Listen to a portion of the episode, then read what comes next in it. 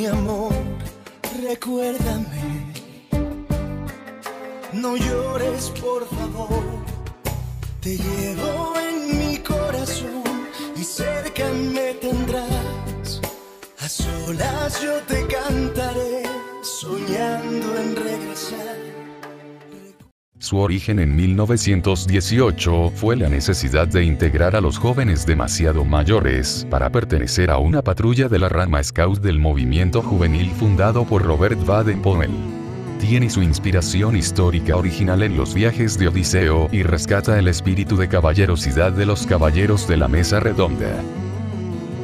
Está integrada por jóvenes desde los 17 años hasta antes de cumplir los 22 años y se organizan en equipos y grupos de trabajo. El Congreso de Comunidad es la mayor instancia de toma de decisiones de la comunidad y está integrada por todos sus miembros, jóvenes Robert y adultos voluntarios.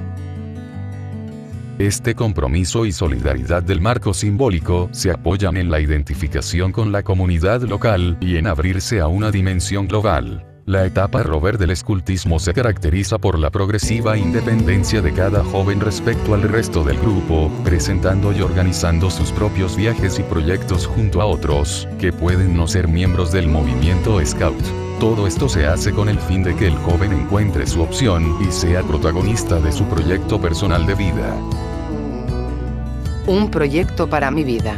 Es la edad de las decisiones, el joven se acerca a definir su identidad personal y debe establecer un propósito para su vida. La expresión rema tu propia canoa añade, al simbolismo, la gran tarea de los rovers es la construcción, desarrollo, evaluación y reformulación continua y por escrito, de un proyecto personal.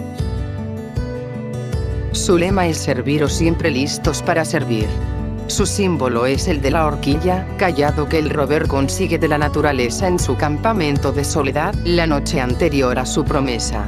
La horquilla, cuyo tronco principal acaba en una bifurcación, recuerda al rover que todas las acciones de la vida pueden emprenderse conforme al camino del bien o del mal. Toda horquilla tiene un tronco secundario más grueso que el otro, y este es el que representa el camino del bien, fuerte y próspero, fuente de nuevas ramas, muestra del crecimiento y del vigor del árbol sano.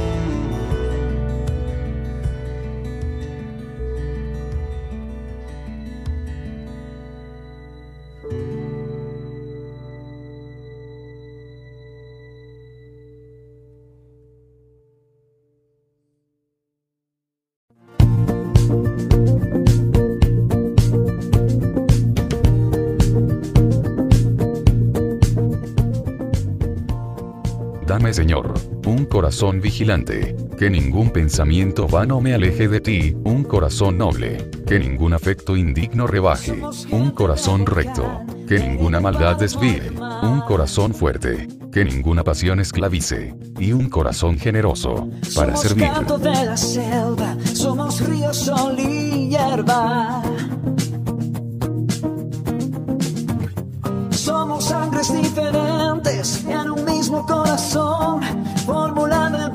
想说